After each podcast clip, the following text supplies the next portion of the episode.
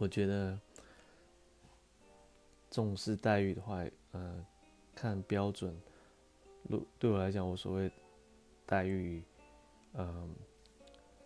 如果这里指的待遇是那种很高的薪水，跟你起码的生活比较起来是很高的话，那我觉得是不用重太重视这样的待遇的。而且，因为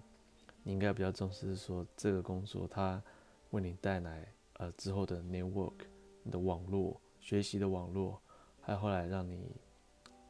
呃可能是下一份工作，或是。的未来性可能在哪里？可能是比较重视的，因为去工作你会发现说，你在这样子的工作网络里面说，你得到资源不是只有薪水而已，